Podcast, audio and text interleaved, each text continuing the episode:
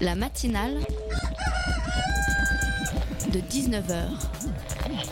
Et bah, c'est une émission qui parle de société, politique, euh, Culture alternative. On va aussi parler de sport, euh, de gens dans la rue. et l'actualité en règle générale. On va peut-être parler des corbeilles à linge pas en osier d'Auvergne. voilà, il y aura, il y aura des invités. Sociologues, des invités chercheurs. Les invités ne diront que des choses intelligentes. Ça va peut-être s'étriper un peu de temps en temps, mais La matinale de 19h, du lundi au jeudi jusqu'à 20h sur Radio Campus Paris. CRS, SS, CRS, SS, me disais-je euh, tout seul devant mon écran, porté par l'écho des slogans des étudiants d'il y a 50 ans. Aujourd'hui, ce sont encore quelques fous parmi des foules criant encore Résistance, résistance il y a 50 ans, le 22 mars 68, près de 150 étudiants ont décidé d'occuper la tour centrale administrative de l'université Paris-Nanterre, exigeant la libération des militants contre la guerre du Vietnam, arrêtés pour avoir jeté des pierres devant le siège de la société American Express. Aujourd'hui, les fonctionnaires, les cheminots de France ont été appelés à manifester contre les réformes de la fonction publique et de la SNCF qui met en danger le statut de cheminot, en espérant qu'ils soient partis à l'heure. Il y a 50 ans, ces étudiants manifestants à Paris-Nanterre allaient le 3 mai prendre part à des débats à la Sorbonne sur la liberté d'expression, interrompus par la police chargée par le recteur d'académie d'évacuer la salle. Aujourd'hui, les manifestants concernés par les réformes ne débattent plus et se mettent directement en grève, bien que les négociations entre les syndicats et le gouvernement ne soient pas terminées. Ce qui a créé la déception de Bruno Le Maire, ministre de l'économie, oubliant ses ordonnances signées par son propre président alors que les négociations n'étaient pas commencées. Il y a 50 ans, des voitures étaient brûlées, des vitrines étaient brisées, des pierres étaient lancées sur la police. Aujourd'hui, même s'il y a quand même eu de la casse, notamment au cirque d'hiver, on respecte la police. Euh, En effet, à Grenoble, quelqu'un a défilé avec un carton La BAC n'a pas le bac, elle ne rentre pas à la fac. Nous rappelant que ce n'est pas à eux qu'il faut jeter la pierre. Quoique, quoique. Si les CRS sont toujours là pour nous réprimer, encercler, c'est que le pouvoir en place a toujours peur que des voix qu'ils auraient oubliées se fassent finalement entendre, même s'il maintient qu'il tiendra bon. Parce que si on vante le 22 mars comme celui des prémices de mai 68, euh, la vérité est que ce bouleversement des mœurs aurait émergé des années plus tôt, comme le montrent des traces littéraires, cinématographiques, musicales, et a, perturé- et a perduré les années qui ont suivi. Et j'ai hâte de découvrir de quel bouleversement ce 22 mars 2018 est le prémisse. La matinale de 19h, le magazine de Radio Campus Paris. Bienvenue à tous dans la matinale. Ce soir, on reçoit Annette Baker, avec qui nous allons ensemble euh, parler de ce qu'on appelle le révisionnisme culturel. Nous accueillerons ensuite les membres de l'association Paris d'Exil, collectif de soutien aux exilés. On retrouvera aussi Martin de Radio Parleur qui nous fera un débrief de la manifestation contre la réforme de la SNCF et Elodie nous parlera justice et prostitution. Il n'y a pas l'antisémitisme des quartiers populaires. Hein, euh, qui doit être condamné et l'antisémitisme mondain du quartier latin dans lequel parce qu'il y a trois points d'exclamation et trois points de suspension on doit dire c'est fabuleux voilà Céline de son vivant et d'ailleurs sa veuve ne voulait pas que cela soit réédité ça- pourquoi alors on interdit Dieudonné quand il dit des saloperies notamment sur celui qui vous remplaçait avant Patrick Cohen dans lequel il a le droit de dire des horreurs et moi j'ai soutenu le fait que Donc vous ce dites qu'il y a un spectacle là snobisme intellectuel. ben en oui, c'est-à-dire que parce que c'est Céline. Alors ouais, on- bien sûr, je suis prof d'histoire et de français. Il faut on le voyage au bout de la nuit ou d'autres ouvrages doivent être connus. Mais pourquoi aller chercher ça dans les poubelles de Céline? Et, et quel est l'intérêt Où est ce goût morbide? Et puis par ailleurs, c'est de la littérature de merde. Voilà, au bout d'un moment, faut le dire, des glapissements antisémites. Non, je Non, non, parle de ces textes-là. C'est un- une folie, un délire. Et Céline en plus a cette particularité, que c'est une ordure qui va continuer à écrire dans des journaux de collaboration durant la guerre en appelant au meurtre contre les juifs. Pourquoi éditer tout ça? Enfin, je veux dire, bien sûr, il y aura l'appareil critique. À quoi ça nous sert? Vous venez d'entendre Alexis Corbière, député de la France Insoumise, au micro de Léa Salamé en janvier. Je fais une petite parenthèse euh, en disant que le début de mon édito n'était pas en direct, euh, mais c'est un souci technique, euh, ce, n'est pas très grave. Vous pourrez retrouver toute l'émission, donc le, début de cet édito, sur le site de Radio Campus Paris en, podcast. Donc Alexis Corbière faisait partie de ceux qui réclamaient l'interdiction de la réédition de quatre pamphlets de ouvertement antisémites de Céline annoncés par Gallimard en décembre 2017 pour une publication en mai 2018. D'autres proposent une réédition accompagnée euh, de ces ouvrages comme le Premier ministre Édouard Philippe ou un collectif de professeurs ou maîtres de cérémonie, euh, maîtres de conférences universitaires qui ont publié dans le Nouvel Obs un plaidoyer qui prône une réédition critique Parmi ses signataires figure Annette Becker, professeure d'histoire contemporaine à Paris-Nanterre. Elle est avec nous dans la matinale. Bonsoir Annette Becker. Bonsoir. Et pour cette interview, on accueille aussi Lucas de la rédaction de Radio Campus Paris. Bonsoir Lucas. Bonsoir Simon, bonsoir Madame Becker. Bonsoir. À ce jour, euh, ce projet de réédition est suspendu par Gallimard. Euh, Est-ce qu'on peut parler d'une forme de révisionnisme culturel de la part de ceux qui voulaient l'interdire? J'aime pas tellement le mot révisionniste. Euh, parce que réviser l'histoire, c'est ce que les bons historiens font tout le temps. Euh, un bon historien, il, ne dit pas la même chose que les historiens qui l'ont précédé.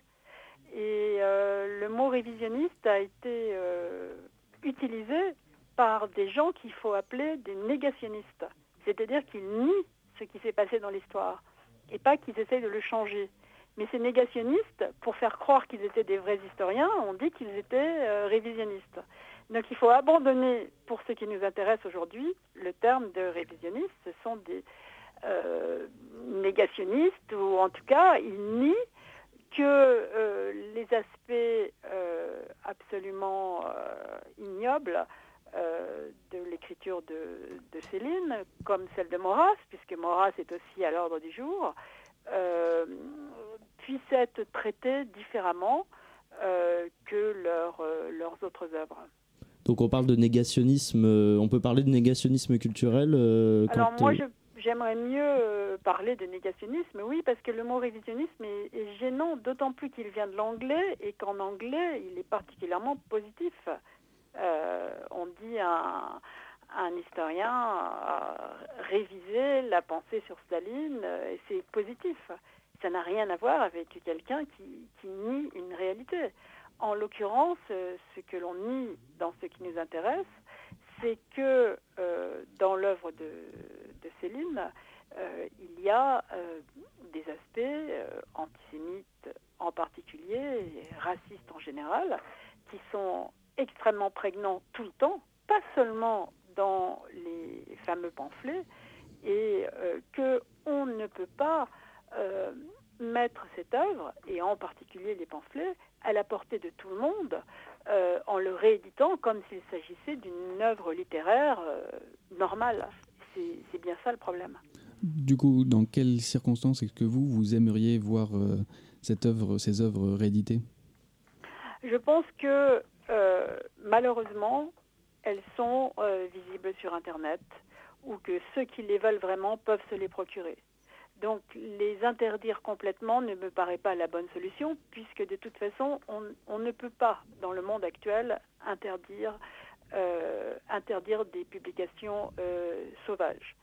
Donc c'est pour cela que je ne suis pas pour l'interdiction totale, mais que je suis pour une réédition extrêmement contrôlée avec un appareil critique et une explication très importante sur que sont ces textes, pourquoi ils sont euh, antisémites et pourquoi ils tombent sous le coup de la loi.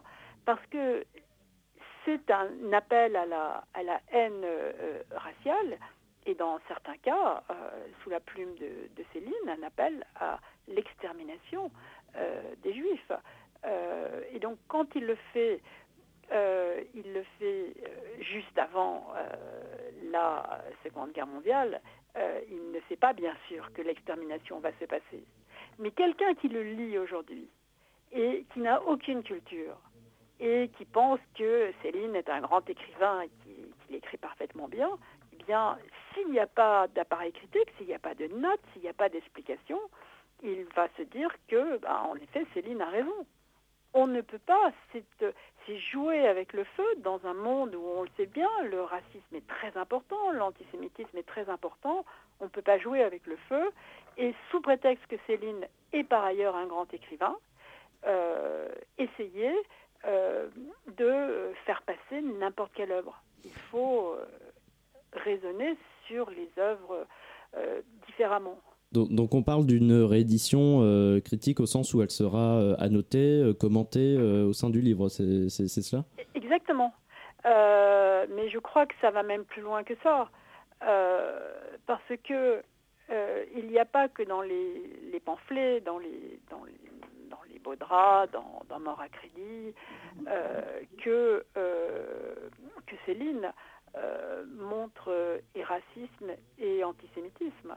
C'est même le cas dans son livre le plus, le plus célèbre, celui qui l'a rendu célèbre et celui qui est encore aujourd'hui un des plus grands livres de la littérature du XXe siècle. il s'agit bien sûr de Voyage au bout de la nuit. donc, je ne crois pas qu'il faut rééditer séparément les pamphlets. je crois qu'il faut euh, dans euh, chacune des éditions des œuvres de Céline, euh, tout ce qui est dans son, dans son œuvre absolument innommable.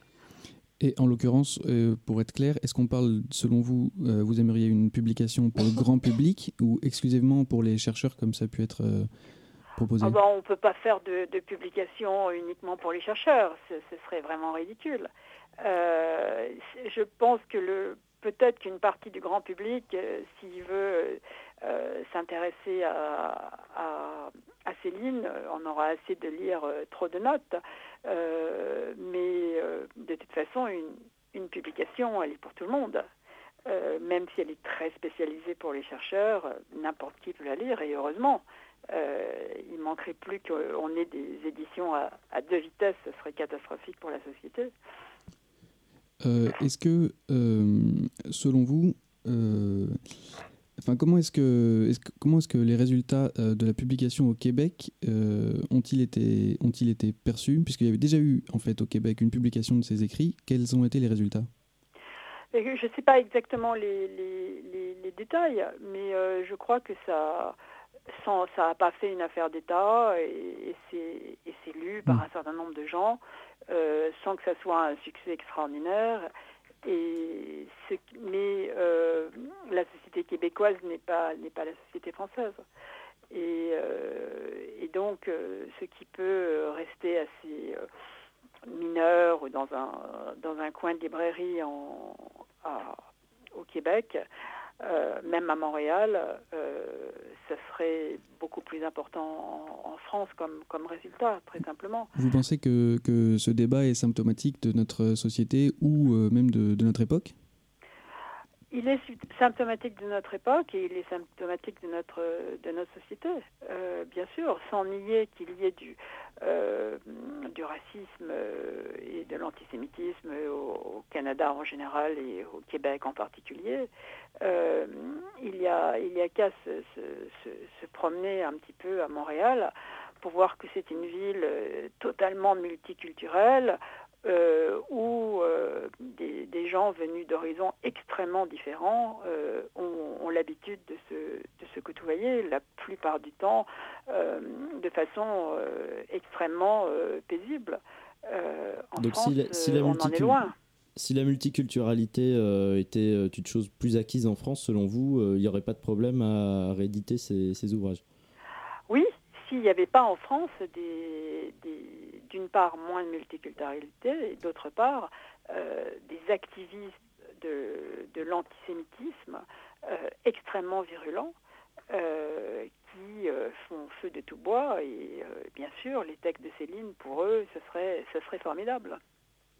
Est-ce que, à votre avis, euh, si, si, publication il y a, euh, ces, œuvres doivent être euh, considérées comme un objet d'histoire qui illustre la réflexion d'un intellectuel à ce moment-là, ou ça peut être considéré, on a le droit de le considérer comme une œuvre artistique universelle et intemporelle ben, on est bien, c'est bien là le, le, le, cœur du, le cœur du problème.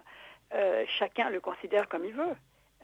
ce n'est pas un, texte vit de sa propre vie. Et euh, même si euh, vous dites euh, c'est une œuvre d'histoire, attention, on peut empêcher personne de le voir comme une œuvre d'art. Mm. On peut même empêcher personne de trouver que la haine des juifs est une très bonne chose.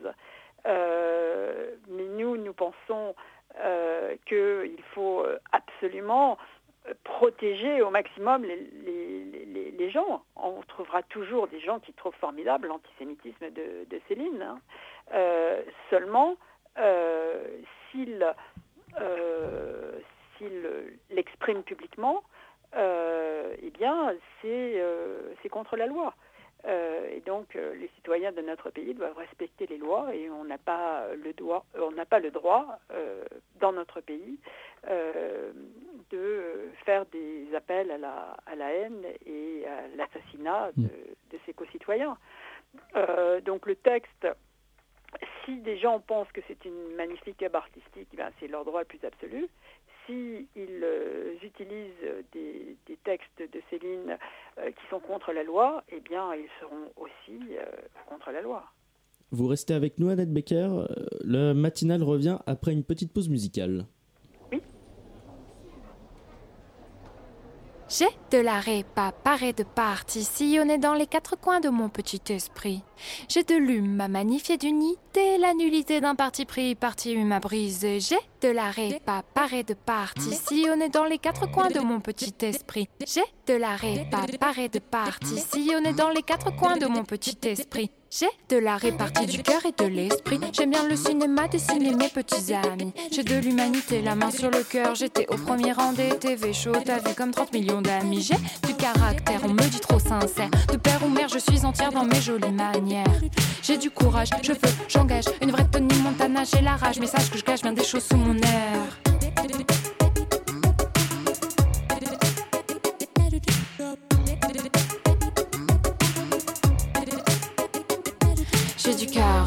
De sphincter, trop tête à terre, trop bête à bref, trop belle à faire, trop bonne à terre.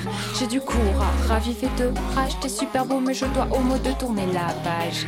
J'ai de l'attente, tendu en tension, dès qu'on se touche de bouche en bouche, j'en ai des frissons. Je suis honnête et entêtée, tu sais si t'es OP, je ne viens que pour te chanter.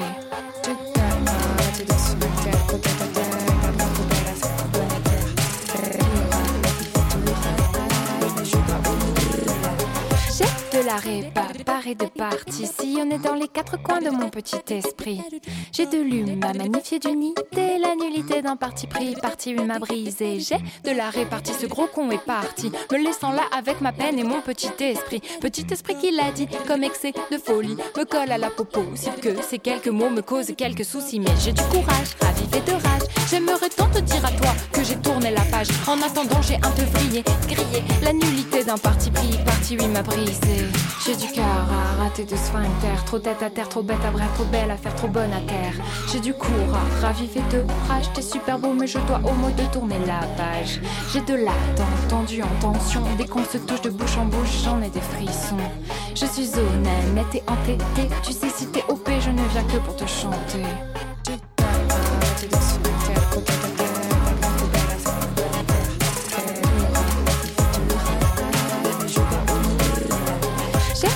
La répartie du cœur et de l'esprit. J'aime bien le cinéma, dessiner mes petits amis. Petits amis qui donnent le tournis. Je me dis qu'importe le garçon pourvu qu'il y ait l'ivresse. Sans lui sans cesse, avec toi peut-être, avec un autre c'est pareil. Laisse-moi dormir sur tes deux oreillers. Dis en toute honnêteté, si t'es OP, je ne viens que pour te chanter.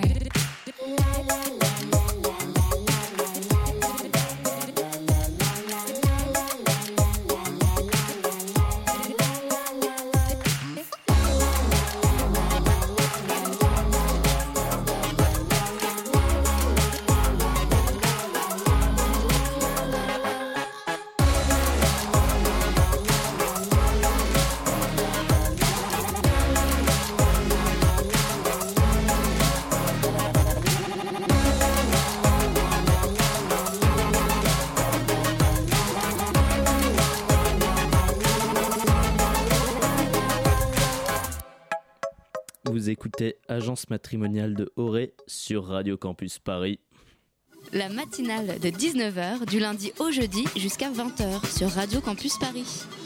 Vous écoutez la matinale en compagnie de Annette Baker, à qui on, va, à qui on voulait parler de révisionnisme culturel, mais c'est un terme euh, qui euh, ne vous convenait pas. Euh, vous êtes toujours avec nous, Annette Baker? Oui, oui, je suis toujours avec vous. Parfait. Justement, pendant la pause musicale, j'ai ouvert j'ai ouvert euh, les beaux draps.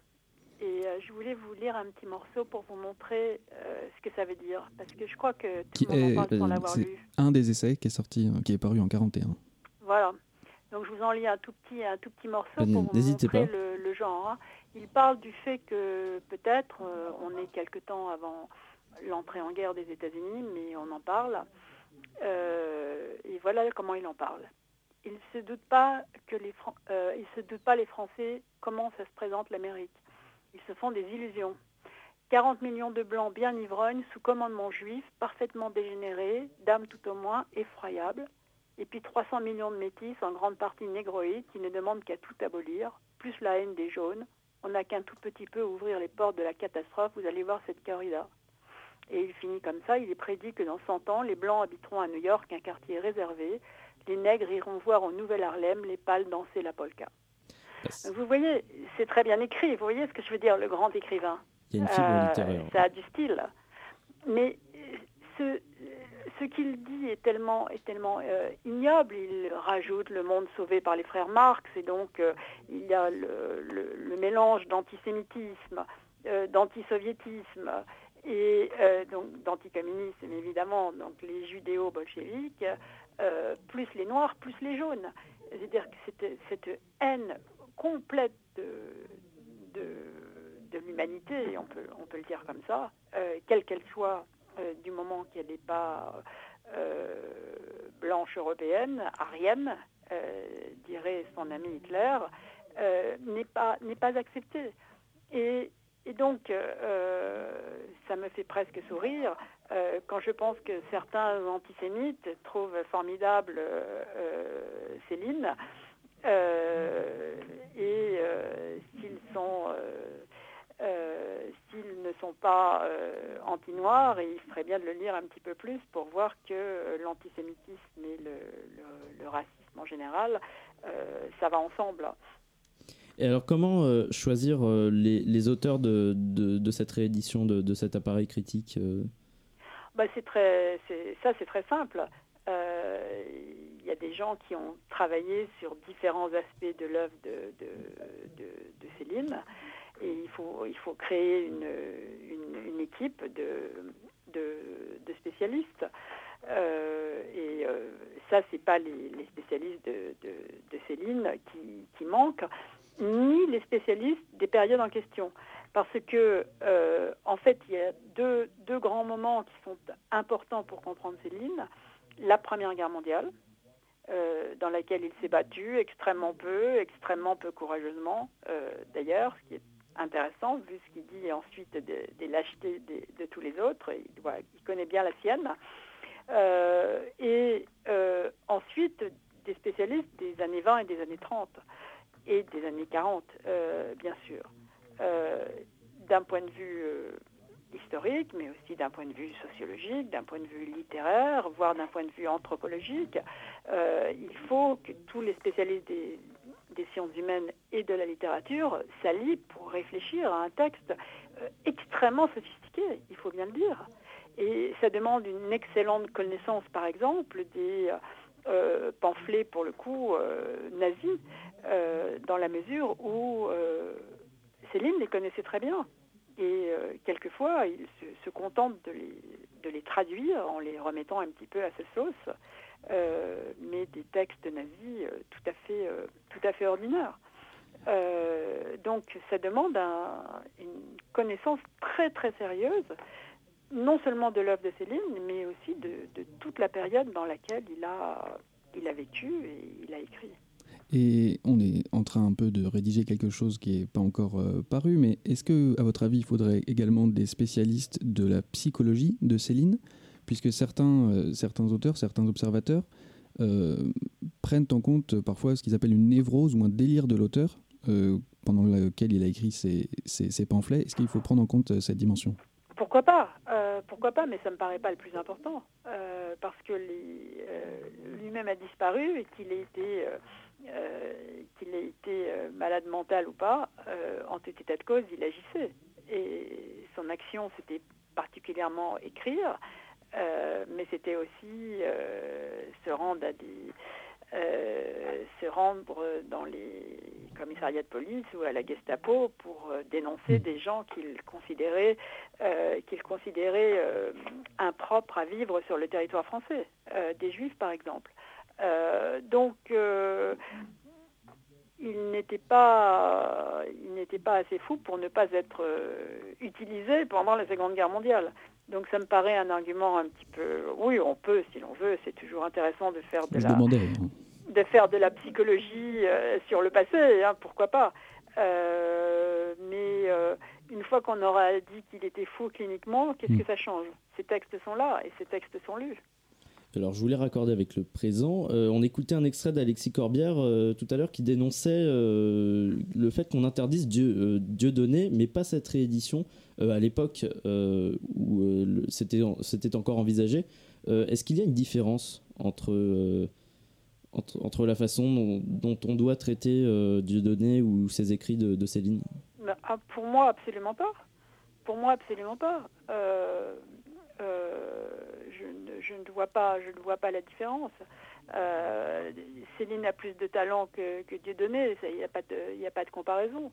Euh, mais euh, le mal que Céline peut, a pu faire dans le passé, au temps où il vivait, et le, mal qu'il peut faire aujourd'hui avec ses écrits, est du même, du même genre que celui que Dieudonné fait avec ses spectacles.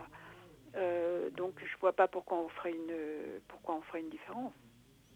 Et Et- euh, ce que disait Alexis Corbière d'ailleurs sur euh, l'espèce de de comme s'il y avait une, une- une bourgeoisie qui pouvait accepter des tas de choses, ça me paraît bien bien exagéré parce que les, les gens qui étaient pour euh, pour l'interdiction de l'interdiction de, de Dieudonné ne sont pas plus ou moins bourgeois que ceux qui, qui réfléchissaient à la façon dont on doit traiter de on doit traiter de, de, de Céline. Est-ce que pour, euh, pour continuer euh, sur l'actualité, euh, on doit aussi interdire, euh, pas forcément interdire, mais éventuellement blacklister, boycotter des, des artistes qui, ont, qui ont été accusés récemment de, de harcèlement sexuel, de viol. Bah, là, c'est une c'est tout à fait une autre c'est tout à fait une autre question. C'est le, le- là, c'est pas en tant qu'historienne que je que je vais que je vais répondre. C'est en tant que en tant que que, citoyenne euh, d'aujourd'hui.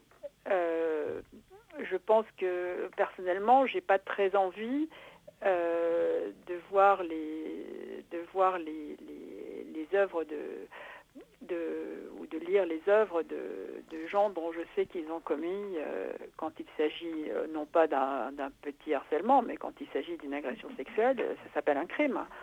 Est-ce que j'ai envie de, de lire des de lire des criminels? Je suis pas sûre. Ça peut être intéressant par certains aspects mais donc, un, donc un artiste n'est pas dissociable de, de son œuvre, enfin la vie d'un artiste, ce qu'il ce qu'il a fait dans sa vie, selon vous? Elle, peut l'être, bien sûr. Euh, je peux tout à fait lire, euh, Céline euh, et y trouver un, grand plaisir littéraire, voire poétique, bien sûr. Mais il n'empêche que j'ai du mal à m'abstraire complètement du, du type ignoble qu'il a été. Mais je ne suis pas pour l'interdiction, pour le coup. Je suis pour l'interdiction de ceux qui tombent sous le coup de la loi. Euh, mais euh, interdire un film d'un réalisateur qui, par ailleurs, je, pense à Woody Allen, si, euh, les, accusations portées contre lui finissent, par, finissent par aboutir, je ne vois pas en quoi on interdirait l'œuvre de Woody Allen. Ce serait totalement ridicule. Euh, il n'empêche que, que l'homme euh, paraît depuis ces accusations euh, nettement moins sympathique. Euh, mais là, son œuvre ne tombe pas sous le coup de la loi. Ça n'a rien à voir avec euh, des textes euh, antisémites ou racistes qui tombent sous le coup de la loi. Eh bien, merci beaucoup Annette Becker d'avoir répondu à nos questions. Eh bien, merci à vous. Avec plaisir. Euh, on revient dans quelques instants avec Radio Parleur et Paris d'Exil.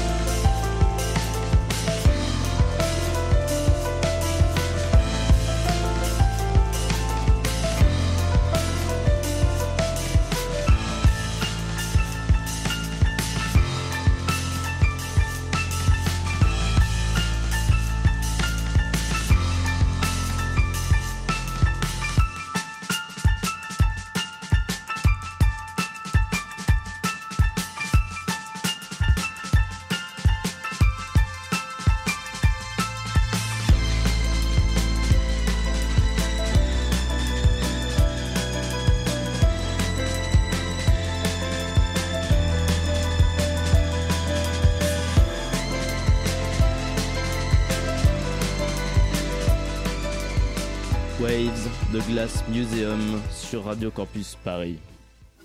La matinale de 19h sur Radio Campus Paris. Et cette semaine, Radio Parleur a suivi la manifestation des cheminots et des fonctionnaires euh, aujourd'hui, ce jeudi 22 mars.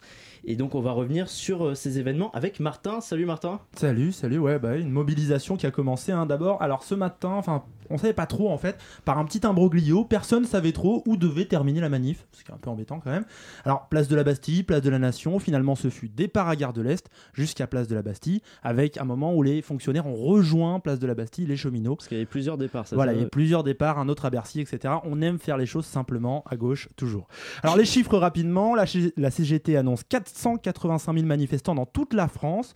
Et alors à Paris, pour la première fois, on a trois sources pour le comptage, attention. Ça donne 65 000 manifestants selon la CGT, environ 50 000 selon la police et à peine 47 800 selon un collectif de médias dont Radio France, Mediapart ou Le Monde qui aurait fait ça. Ils ont fait ça avec une boîte privée. Alors moins encore que la police, il fallait euh, quand même le faire. Voilà. En tout cas, au-delà de la bataille de chiffres hein, qui va faire rage comme d'habitude, on peut le dire, il y avait quand même beaucoup de monde dans les rues de Paris cet après-midi. Énormément de détermination aussi. Les cheminots ont été le fer de lance de la mobilisation et ont animé la rue à l'aide notamment d'énormes pétards d'alarme. Euh, si vous allez sur internet, d'ailleurs, vous pouvez voir Jean-Luc Mélenchon en c'est assez impressionnant. Ça pète énormément. Et de voilà, euh, oui, bah, en l'occurrence. D'ailleurs, c'était sur son site, il avait marqué ça va péter. Il était, il était très motivé, Jean-Luc. Et donc de fumigènes et aussi de pancartes. Alors parmi eux, il y avait Sylvain, il est cheminot depuis 20 ans. On écoute ça. Ça crépite comme la. C'est un petit slogan. T'es en train d'écrire quoi? C'est la CGT, c'est mon syndicat. Et le slogan, c'est CGT contre l'oligarchie de Macron. Pourquoi l'oligarchie? Parce qu'il y a des cadeaux pour les riches et ceux qui, ont, qui ont peu, on dit d'eux qu'ils travaillent mal et on dit d'eux qu'ils sont privilégiés et c'est faux, on est les premiers concernés. On ne défend pas nos acquis, on défend un service public. comme c'est une gare qui ferme, derrière, il y a aussi une boulangerie qui ferme. Et puis à la fin, c'est l'école et on réagit que quand il y a l'école. Nous, en tout cas, on fera tout ce qu'on peut, nous, à notre niveau, ben, pour, pour, pour, pour, lutter tous en commun et pour un projet futur. Parce qu'en effet, il faut réformer la SNCF. En effet. Voilà les petits pétards sympas. C'est l'un des messages. Hein... C'est moins fort. Non, c'était moins fort. ça, c'est les pétards euh, version small. Ah oui. voilà, c'est l'un des messages en tout cas que tenaient à faire passer les cheminots dans les cortèges. Il ne s'agit pas pour eux de défendre des privilèges, une situation acquise. Eux, en fait, ils ne comprennent pas pourquoi le gouvernement les pointe du doigt comme ça et les désigne comme une catégorie de population favorisée. Alors, ils sont pas les seuls d'ailleurs. Il y avait quand même presque aussi 30 000 fonctionnaires qui étaient mobilisés à Paris pour réclamer la fin des réformes lancées par Emmanuel Macron. Une première manif donc extrêmement dense, vivante, avec beaucoup d'ambiance de bruit. À noter quelques échauffourées hein, au niveau du boulevard Beaumarchais, hein, juste à côté de Radio Campus, avec l'utilisation de canons à eau par la police. Mais on n'est pas dans des choses comparables aux affrontements, par exemple de la loi El Khomri, dont on se souvient en 2016. Tous les regards vont maintenant se tourner bah, vers la suite, hein, forcément. Les fameuses grèves à la SNCF qui démarrent donc le 3 avril. Alors je rappelle la formule deux jours de grève, trois jours de travail et de nouveau deux jours de grève, ce qu'on appelle la grève perlée maintenant. C'est une mobilisation par épisode pour un mouvement qui s'annonce dur et qui a été bien lancé aujourd'hui. En tout cas, c'est ce qu'estime Éric Benel, il est porte-parole de la Fédération syndicale Sud Solidaire. Côté cheminot, elle est déjà réussie. Euh, ce matin, euh, il y avait euh, dans plein de gares des AG. et dans les AG, il y avait énormément de monde. Et énormément de, jeunes cheminots qui étaient, présents dans ces assemblées générales. C'est le signe que dès aujourd'hui, tout le monde se met en place pour préparer une grève massive le 3 avril. Le 3 avril, il y aura je pense, euh, quasiment aucun train euh, qui vont euh, circuler sur le, sur le, territoire français. Et les assemblées générales à la SNCF, c'est le, cœur de ce qui peut se déclencher. Et quand sur une journée qui n'appelle pas encore à un processus reconductible, il y a autant déjà de salariés de la SNCF qui viennent pour participer aux assemblées générales, c'est qu'ils disent leur disponibilité pour construire un mouvement, un mouvement long et dur. C'est génial la musique derrière. Ah, ils étaient chauds. Il y a toujours un peu d'ambiance, bah, c'est la manifestation, hein, c'est toujours sympa. Rendez-vous donc dans un peu moins de 15 jours, le 3 avril, pour cette première journée de grève à la SNCF. Ce sera le second test hein, pour ce mouvement contre la privatisation du rail. Le premier, c'était aujourd'hui, et franchement, à la sortie de la manifestation parisienne, on a eu le sentiment qu'il y avait quelque chose qui, était, qui partait doucement. Alors reste maintenant à confirmer, Simon. Bah on espère. Euh, euh, qu'on aura confirmation. Merci beaucoup Martin. Vous pourrez retrouver euh, le reportage euh, sur radioparleur.net dès ce soir. Là, il va sortir d'ici, allez, il est 19h38, Ah, c'est vers excellent. 20h sur radioparleur.net. N'hésitez pas. Et mardi prochain, le 27, Oui. de 20h à 21h sur Radio Campus Paris, c'est la mensuelle de Radio Parleur. Et bien sûr, on sera sur euh, ces questions de mouvement, des cheminots et voir si la grève va pouvoir durer ou pas. Allez les écouter mardi. La matinale de 19h du lundi au jeudi jusqu'à 20h sur Radio Campus Paris.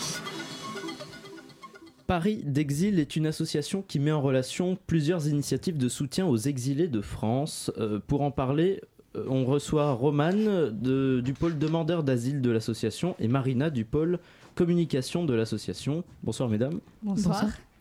Euh, et à mes côtés, il y a aussi Cécile de la rédaction qui nous a rejoint. Salut Cécile. Salut. Euh, L'association Paris d'Exil affirme euh, son soutien aux exilés et euh, le mot exilé était intéressant. C'était important d'utiliser le mot exilé particulièrement et pas migrant. C'est parce qu'on on réfute la distinction qui est faite par notre gouvernement entre le fait qu'il y aurait des bons migrants qui auraient le droit de rester ici et des mauvais migrants. Donc voilà, et puis le mot euh, personne exilée, on, on remet quand même au centre le fait que ce sont des personnes qui sont en situation d'exil, donc qui ont tout perdu, qui ont tout quitté, et donc euh, ça remet euh, au centre ce que, ce que sont ce qui est vraiment la situation de ces personnes-là. Donc il y a une justice euh, dans, dans l'utilisation de, ce- Oui, de ce terme. C'est délibéré, ouais. L'association a été créée en 2017, si je me trompe pas. Oui. Euh, il y a un événement particulier qui a motivé sa création ou c'est vraiment dans un, euh, dans, dans un courant euh, général que ça, qu'il y a eu, qu'il y a eu ce besoin-là? Euh, en fait, à la base, ça découle d'un collectif de terrain qui, euh, qui s'est formé en, en 2015 euh, sur les campements de, de la chapelle, de, de citoyens qui, euh, qui, voilà, qui ont envie d'agir pour euh, essayer de comprendre ce qui se passe et, aider euh, les gens qui étaient là. Et euh, donc ce collectif, euh, il s'est formé en plusieurs équipes de terrain avec, avec des soutiens, des hébergeurs.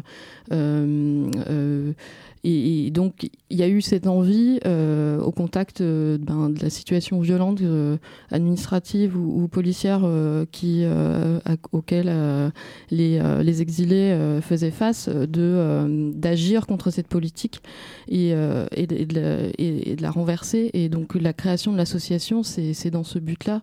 C'est dans ce but de, de, de, faire un acte de, pédagogie, de faire des actions euh, euh, pour, euh, pour, mettre en échec cette politique. On a bien compris qu'il y avait effectivement un travail de terrain qui était fait par l'association, mais j'ai cru comprendre qu'il y avait aussi un travail très important de plaidoyer, une action politique aussi que vous menez.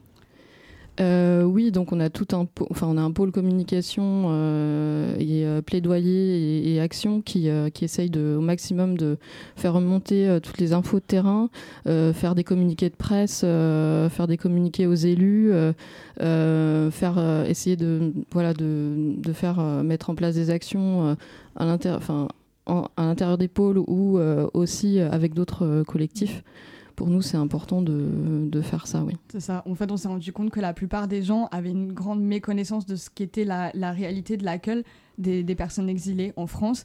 Et on se disait que c'était pas possible de, de juste se contenter de faire le travail euh, que l'État ne fait pas auprès de ces personnes sans euh, essayer de mettre euh, à jour au jeu de, de tout ce qui était vraiment cette politique de non-accueil. Donc c'est la part principale euh, de, de l'action de l'association, euh, l'information sur, sur ce Oui, qui se passe. on est une association euh, militante.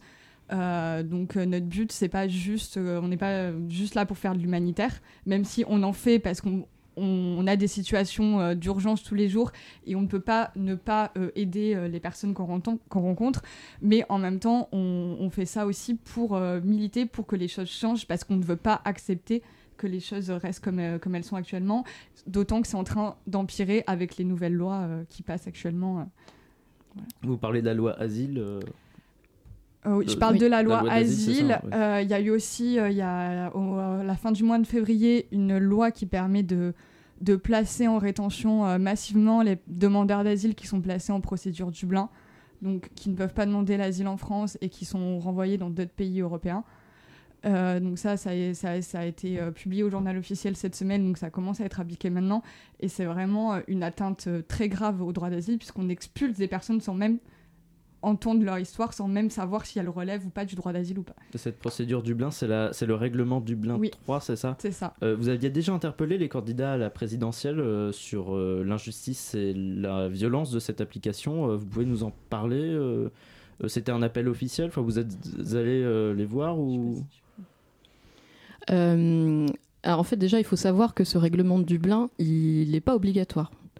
Donc c'est-à-dire que l'État français n'a pas obligation de l'appliquer. Donc il y a eu un choix à un moment donné d'appliquer ce règlement. Et en fait, ce règlement, euh, il dit que en fait, euh, les personnes euh, dont on a pris les empreintes de force, il faut savoir qu'on prend leurs empreintes de force à l'entrée dans un pays en Europe, donc parfois en Italie, en Grèce, en Bulgarie, euh, c'est là qu'ils doivent faire leur demande d'asile. Or, euh, du coup, c'est complètement absurde parce que euh, euh, ils vont se retrouver tous à être renvoyés dans, ces mêmes pays qui ne vont pas forcément appliquer leur, de- demande d'asile ou dans lesquels ils ont déjà été refusés. Et donc, en fait, enfin voilà quoi, c'est un premier un premier pas vers l'expulsion définitive de l'Europe. Et, donc voilà, Roman s'occupe particulièrement des, demandeurs d'asile touchés par par cette procédure. Et on avait effectivement lancé une campagne Stop Dublin pour interpeller les élus, mais euh, enfin, force est de Vous avez eu des retours, non? Bah, quelques-uns, mais pas, pas massifs. Les députés de la majorité sont plutôt euh, enclins, euh, favorables à l'application du règlement Dublin, malgré le fait qu'ils sont tous d'accord pour dire que c'est un règlement qui ne fonctionne pas et qui a de lourdes défaillances. Mais ils disent que, euh, comme euh, le, le- le but du gouvernement, c'est aussi de relancer la politique européenne, ils ne peuvent pas se permettre de ne pas appliquer un règlement européen. C'est un Et, peu ça et le- dans l'opposition, euh, à Dans gauche comme à droite d'ailleurs Dans l'opposition, bah, il y a des, des, des, des députés ou des, des politiques qui s'opposent à, à l'application du règlement Dublin, malheureusement, ils ne sont pas assez nombreux pour, pour faire obstacle aux lois qui sont passées actuellement. Vous restez avec nous, Marina et, et Roman. Euh, la matinale revient après une dernière pause musicale.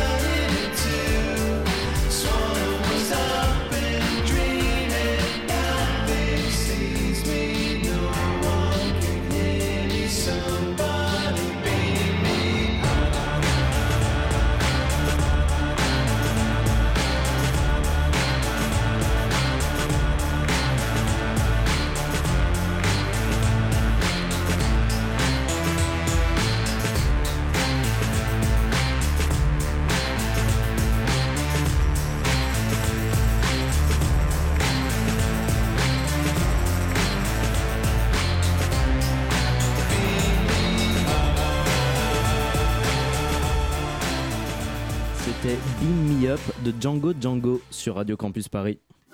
La matinale de 19h sur Radio Campus Paris. On est de retour dans la matinale en compagnie de Romane et Marina avec qui euh, on parle de l'association Paris d'Exil. Et je crois que Cécile avait une question pour vous.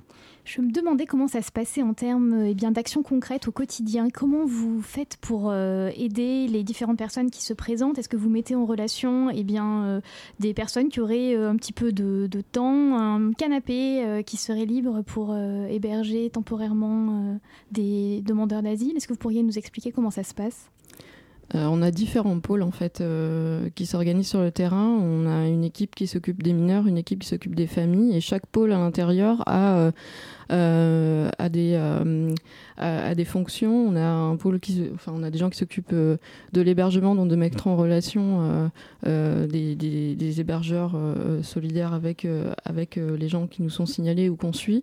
Il y a aussi les accompagnements, donc ça peut être accompagner quelqu'un à la préfecture ou à l'hôpital.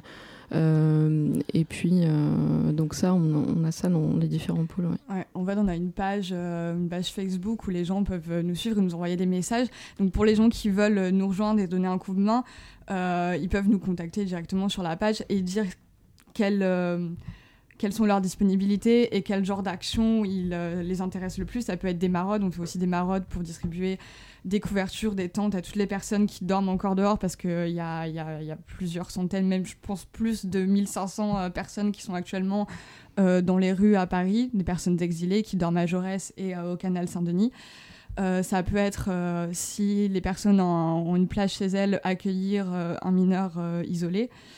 Donc voilà, il suffit de nous contacter en, en mettant ces disponibilités. Ça peut être aussi des accompagnements en hôpital, en préfecture, donc des choses très ponctuelles aussi pour les gens qui ne peuvent pas s'engager euh, trop de temps euh, dans la semaine.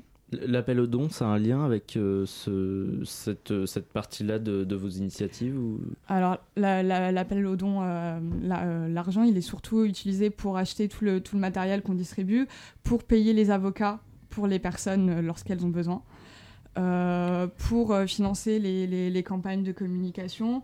Euh, mais il y a une- quand même une grosse partie qui est consacrée à- au, au terrain. La plus grosse partie de, de- de- de l'argent qu'on reçoit, il va directement pour, euh, pour les actions de terrain.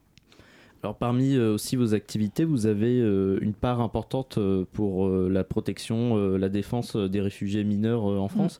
Euh, Est-ce que vous pouvez déjà nous dire un mot sur la législation euh, autour, de, autour des réfugiés mineurs euh, en France? Bah, la législation, elle est très claire. C'est à partir du moment où vous êtes mineur, vous devez être pris en charge, quelle que soit votre nationalité. Et ce qui se passe, c'est tout le contraire. Par l'État, pris en charge par l'État, c'est ça Oui, que- pris en charge par l'État, oui. Par euh, l'aide sociale à l'enfance, en fait, comme tout autre euh, mineur. Il n'y a pas de critère de nationalité. Lorsqu'on est mineur, on doit être pris en charge parce qu'on est une personne vulnérable.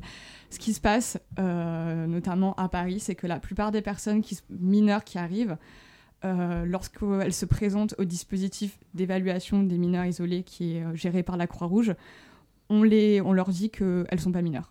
De manière souvent totalement arbitraire des fois sans même leur faire passer d'entretien, c'est au faciès. Ou alors, euh, la grande mode en ce moment, c'est de dire euh, que euh, comme vous êtes venu seul en Europe, vous avez fait preuve de maturité et donc vous pouvez pas être mineur. Donc la plupart, ils sont rejetés comme ça. Et la période du recours dure plusieurs mois, c'est très long. Et pendant ces, ces- longs mois, ils ont aucune aide, aucun hébergement, ils sont laissés à la rue. Et donc nous, c'est, on, est, on essaye de, de, de les aider pendant leur recours et d'héberger ces personnes euh, pour pas qu'elles, euh, qu'elles restent dehors, euh, livrées à elles-mêmes, avec toutes les, les conséquences horribles que, que ça peut avoir. Donc voilà. Bien, merci beaucoup Roman et Marina d'être venus parler de Paris d'exil euh, dans la matinale. On peut consulter le site de l'association euh, dont le lien sera disponible sur le podcast de, de cette émission. Vous avez une page Facebook aussi, euh, Paris d'exil Oui, c'est ça. Très bien. Alors vous restez avec nous puisque pour conclure cette émission, on accueille Elodie. Salut Elodie. Salut. Tu voulais nous parler euh, justice, euh, je Euh, crois. J'ai été, euh, comme une fois de temps en temps, euh, aux salles d'audience du tribunal de la, du palais de justice de Paris. Et cette fois-ci, j'ai rencontré, euh, j'ai assisté euh, à cette audience. La prévenue a une trentaine d'années. Elle est accusée de menacer les prostituées afin de récolter la taxe journalière de 30 euros chacune. Ça représente quand même un sacré business. Dans cette affaire, c'est la parole des prostituées et euh, contre la sienne, et elle hésite aucunement à remettre en cause cette parole. Je cite Elle et moi, nous sommes comme des amis. Drôle de conception de l'amitié, lui répond la juge. La prévenue était incarcérée pour les mêmes faits jusqu'en 2013. À sa sortie de prison, elle fait très attention à utiliser euh, des codes au téléphone. Les gendarmes, par exemple, elle les appelle les petits chiens. Et c'est avec son conjoint, ou son futur mari, ou son ex, ou son futur ex. L'audition ne permettra pas de le comprendre, c'est donc avec ce complice que les choses se compliquent. Lui, qui souhaitait se marier et construire une famille en France, apprend finalement que sa compagne est prostituée et proxénète. Quelle coïncidence Il repart donc vivre en Roumanie, puis en Angleterre, où il reçoit chaque, wester- euh, chaque semaine les, versements par Western Union euh, des sous raquettés. Il s'explique, déménagement, enfants, union, désunion. Le procès prend un ton de comédie romantique assez perturbant euh, pour ces faits de proxénétisme aggravé. Euh, le couple est aussi accusé d'association de malfaiteurs. La juge résume, non sans ironie, en tout cas ce que l'on sait, c'est que vous avez envoyé de l'argent du proxénétisme en Roumanie et qu'il a servi à financer une maison dont ni vous ni madame n'êtes propriétaire. Autant dire aucune preuve. Cette affaire semble compliquée, vous n'êtes pas au bout de vos peines. Si vous galérez à suivre les sous-titres de votre série Netflix, vous auriez passé un moment compliqué à la place de cette juge qui auditionne les prévenus d'origine roumaine en traduction immédiate assurée par une interprète. Les preuves les plus importantes dans cette affaire, ce sont les écoutes téléphoniques. Car comme le dit si bien la juge, ça peut paraître improbable, mais on ne croit pas entièrement les gens sur parole. La vérité repose donc sur les échanges téléphoniques et surtout sur leur traduction, grâce auxquels les enquêteurs retracent la chronologie des faits que les prévenus semblent avoir oubliés et les liens entre les membres du réseau. Donc euh, cette traduction très importante, un mot résiste toutefois et la juge interroge les six prévenus présents à cette audition. Qu'est-ce que ça signifie Pescario Échange de regards circonspects dans la salle, la proxénète principale a perdu le sourire, la juge s'impatiente, à son tour elle s'improvise traductrice, en, la- en latin pescar c'est la pêche, elle leur tire les verres du nez et finalement quelqu'un lâche le morceau, en gitan pescario ça veut dire le poisson. Alors quand vous dites à la personne à côté de vous euh, il me traite de pescaria au téléphone pour me faire entrer en prison, bah, ça prouve euh, tout simplement que la proxénète était bien consciente d'être une maquerelle et son conjoint un macro. À ne pas confondre avec un Macron. Merci Elodie euh, pour cette chronique sur ce procès. Et la matinale, c'est terminé pour cette semaine. Merci aux co-intervieweurs de ce soir, Lucas et Cécile. Merci à Elliot pour la réalisation. Merci à Tristan de Radio Parleur et Elodie pour les chroniques. Et bien sûr, merci à Nina et Elsa qui ont préparé cette émission. Euh, une émission que vous pouvez retrouver euh, en podcast sur Radio Campus paris.org, évi- effectivement, ou sur notre page Facebook, la matinale de 19h. La matinale euh, revient lundi, mais tout de suite, c'est In situ, l'émission d'exploration scientifique de Radio Campus Paris. Une passerelle, pas de passerelle, il y a une passerelle, allez, allons-y. Salut In situ Salut Eh bien, ce soir, on va parler euh, des sols et euh, des petites bêtes qui vivent. Voilà. Eh bah très bien, restez avec nous sur le 93.9.